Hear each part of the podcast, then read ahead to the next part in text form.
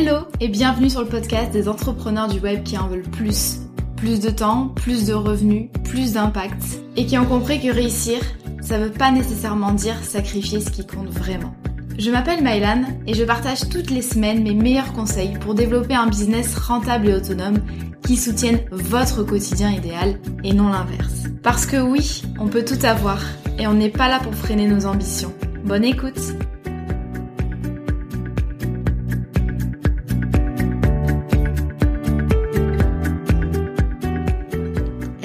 ravie de vous retrouver aujourd'hui pour un épisode euh, opinion.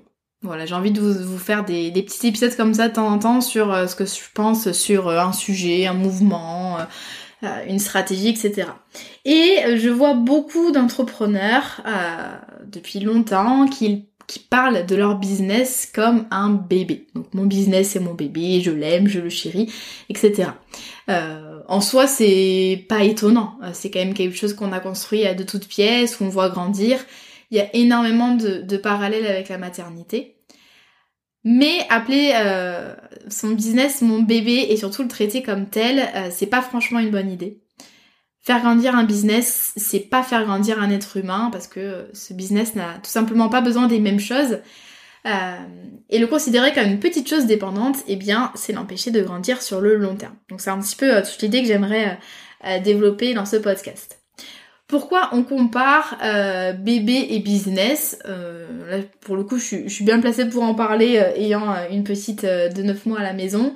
dans les deux cas, bien sûr que déjà il y a cette idée de, de, création, de naissance. On donne naissance à quelque chose. il y a beaucoup d'attention. c'est du travail constant, des soirées bien occupées, des nuits parfois écourtées, euh, surtout quand on cumule salariat et entrepreneuriat par exemple. Donc potentiellement, euh, voilà, il y a, y a, cette idée, et puis il y a aussi l'idée d'attachement, on crée un truc quand même euh, bah, parce qu'on a une réelle envie. Après, ça dépend des cas, bien sûr. Euh, mais du coup, il y a quand même des ressemblances, mais des ressemblances qui s'arrêtent là. C'est-à-dire que ce qu'on oublie quand on crée un business, et ça c'est euh, hyper important, un business, c'est pas une vraie personne. Un business, c'est une entité économique séparée de votre personne, même si c'est un projet dans lequel vous allez mettre toutes vos tripes.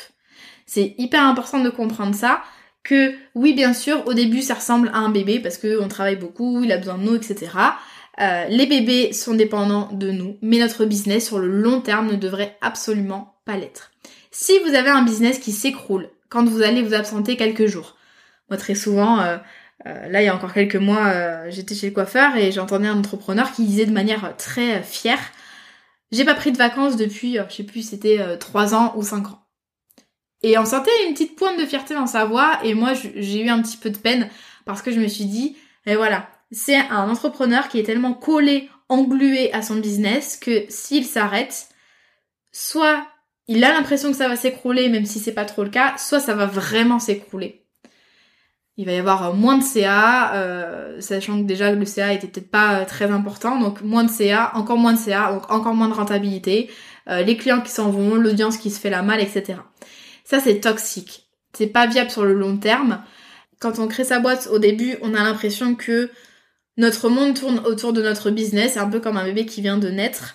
Euh, bien sûr, il y a, une... Euh, comment dire C'est assez grisant en fait, cette, sensation d'être voilà à fond dans le challenge, la création, le machin, les défis. Mais euh, ça devient très vite dangereux. Moi, c'était ma situation en 2019-2020 où je me suis vraiment épuisée. Bon, en plus, je lançais plein de choses en même temps. Mais mon business était devenu le centre du monde, c'est-à-dire que je ne pensais qu'à ça. Euh, je ne parlais que de ça à mon conjoint. Je n'avais plus forcément envie de, sortir, de voir mes potes parce que j'avais envie de bosser sur mon business. C'est compréhensible, j'avais des choses à prouver, euh, je venais de me reconvertir, etc. J'avais besoin de, chiffre d'affaires. Mais euh, petit à petit, en fait, je me suis sentie de plus en plus enfermée dans ce petit monde de l'entrepreneuriat et j'ai mis de côté pas mal de choses et c'est vraiment trop dommage. Il y a vraiment un changement de mindset à avoir. Si on considère notre business comme un petit être dépendant de nous, ça a un côté mignon au début, mais euh, on ne lui laissera jamais la possibilité de grandir par lui-même sans euh, notre attention et sans notre contrôle constant. On doit dès le début en fait habituer notre business à être indépendant et à exister sans nous, quels que soient nos objectifs, quel que soit notre business model. Bien sûr, si vous vendez de la presta, si vous n'êtes plus là du tout, bien sûr que votre business va y avoir un souci, il n'y a plus personne qui bosse pour les clients. Mais ce que je veux dire par là, c'est que vous devez pouvoir prendre des vacances, vous devez pouvoir vous absenter, vous devez pouvoir ralentir sans que ça remette en cause tout votre business. Euh, les petites choses que vous pouvez mettre en place, par exemple, c'est dès le début, pour les choses qui fonctionnent bien, créer des process et documenter votre activité. Vous allez créer des modèles de poste, des modèles de documents juridiques. Vous allez mettre sur papier le process avec vos clients. Euh, vous allez euh, euh, avoir une structure pour vos projets que vous allez dupliquer à chaque projet. vous allez vraiment pouvoir comme ça gagner du temps, automatiser certaines choses et préparer votre business pour la délégation. Autre exemple, c'est hyper important de construire un système d'acquisition, donc le fait de trouver des clients qui ne nécessite pas de poster 7 fois par semaine sur Instagram pour être visible. D'accord? Par exemple, ça peut être bien de miser sur les contenus longs et qualitatifs, du contenu valable un petit peu tout le temps, pérenne en fait, evergreen, optimisé pour la conversion. Euh, je m'explique, moi dans mon business, euh, je, je, suis présente sur Instagram, mais j'ai jamais vraiment euh, concentré mes efforts là-dessus à fond. Moi j'ai préféré des, des formats longs, donc des gros bouts de contenu, le podcast, le blog. Et du coup, j'essaie de bien optimiser ça pour que ce soit des contenus, que les thèmes soient des choses qui, qui soient euh, durables sur des années. En fait, c'est pas c'est pas basé sur les effets de mode, sur les stratégies du moment.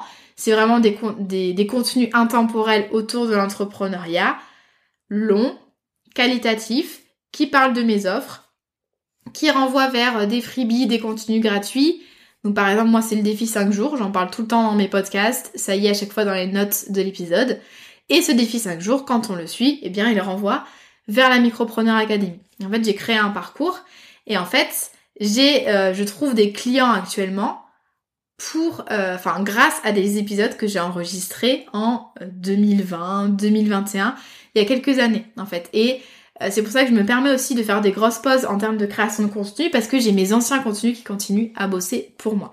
Mais parce que j'ai pensé tout un système d'acquisition et pas juste faire 5 réels par semaine euh, sur Insta sans aucune stratégie. J'ai vraiment pensé tout ça. Euh, pareil pour les offres. construire vos offres et fixer vos tarifs de façon à ce que vous n'ayez pas à travailler 100% du temps pour vos clients pour générer un chiffre d'affaires suffisant. Ça c'est encore une grosse, une grosse question, on va pas voir ça dans cet épisode. Mais voilà, pour vous montrer un petit peu comment est-ce que vous pouvez faire en sorte que votre business, même si vous vendez euh, votre temps, si vous vendez vos compétences, il puisse à un moment donné se développer un petit peu par lui-même. Là je vous renvoie à l'épisode 101, donc je vais le mettre dans les notes de l'épisode. Euh, arrêtons d'être l'esclave de notre business, comment construire un business autonome et prospère? Autre euh, aspect de la question, si euh, on veut faire grandir notre activité, il faut accepter de la confier à d'autres. Si vous avez pour objectif de scaler, c'est-à-dire d'augmenter votre nombre de clients, sans forcément doubler les ressources nécessaires, si vous avez envie de déléguer le travail à d'autres personnes, etc., de prendre un peu plus de temps pour vous, tout en ayant un chiffre d'affaires qui continue à grandir, eh bien, il va falloir se détacher de l'idée qu'on est les seuls à pouvoir s'occuper de notre business. Là, il y a cette espèce de mythe de l'entrepreneur qui réussit seul. Euh, c'est absolument impossible d'avoir un chiffre d'affaires euh, euh, qui se développe de plus en plus, d'avoir de plus en plus de clients, tout en ayant du temps pour vous, sans finir en burn-out, etc., sans jamais rien déléguer à personne. C'est absolument impossible, on ne peut pas réussir tout seul dans l'entrepreneuriat, en tout cas quand vous avez envie de passer au niveau supérieur en termes de chiffre d'affaires. Moi, moi, je m'en cache jamais. J'ai une équipe, une petite équipe. Euh, on est quatre en tout. Enfin, ça dépend des mois. J'ai une petite équipe euh, qui me permet en fait, sans cette équipe-là, sans Leïla, sans Clémentine, sans Olivia, il n'y aurait pas du contenu toutes les semaines. Euh, les clients, ben, ils seraient moins chouchoutés. on pourrait prendre moins de clients dans l'académie. On pourrait moins lancer de projets, etc., etc. Donc, il faut apprendre à déléguer et ça c'est compliqué quand on considère que c'est notre bébé, on n'a pas envie de le confier à d'autres personnes.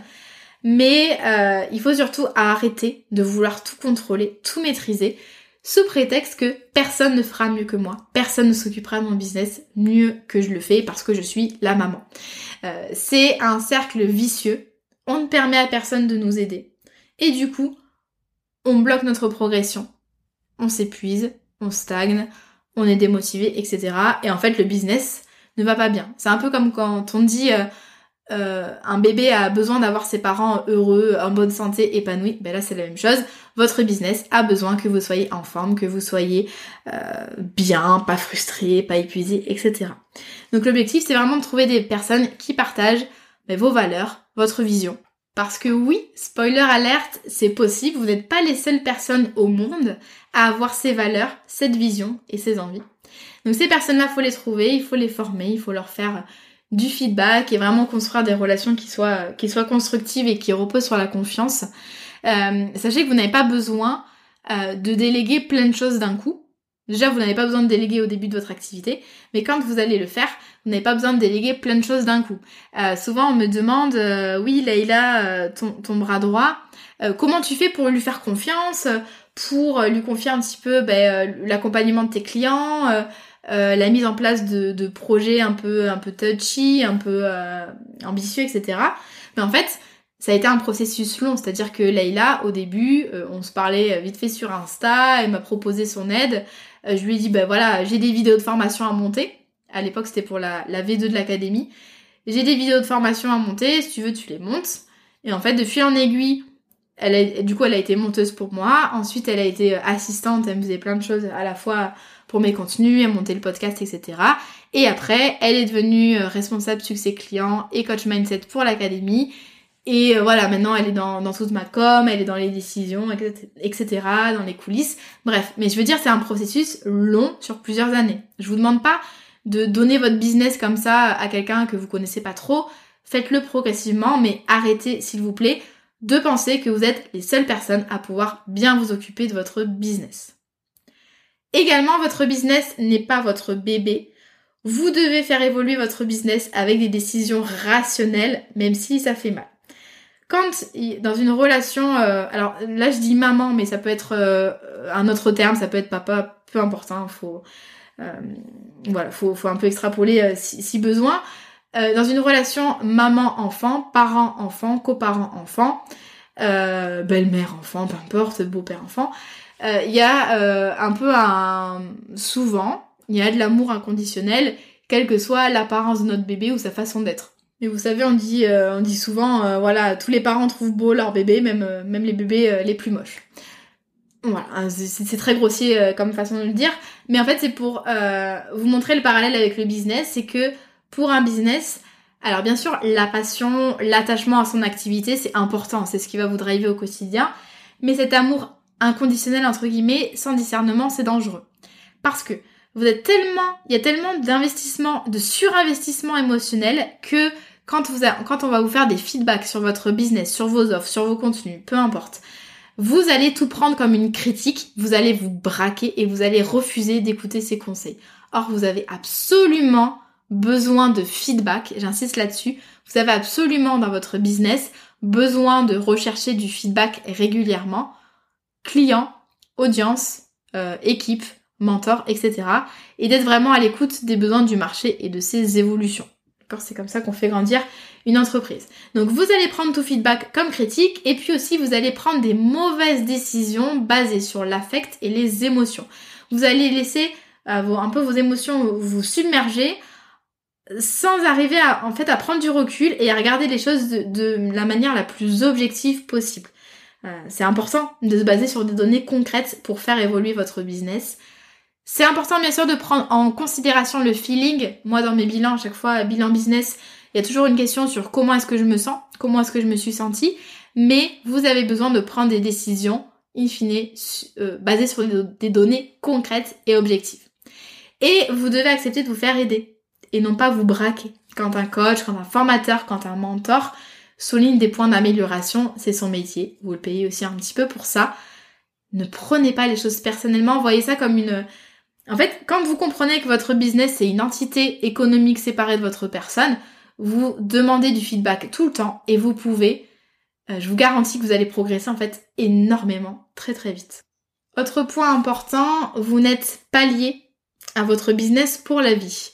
Euh, au contraire d'un enfant, du coup, euh, quel que soit euh, notre parcours, nos réussites, les ressources investies, ne restez jamais borné avec un projet qui ne marche plus ou qui ne vous plaît plus. très souvent, on se demande quand on fait des bilans, bah, ce qu'on pourrait faire de plus, ce qu'on pourrait faire de mieux, ce qu'on pourrait faire de nouveau, mais très rarement, on se demande ce qu'on devrait cesser de faire.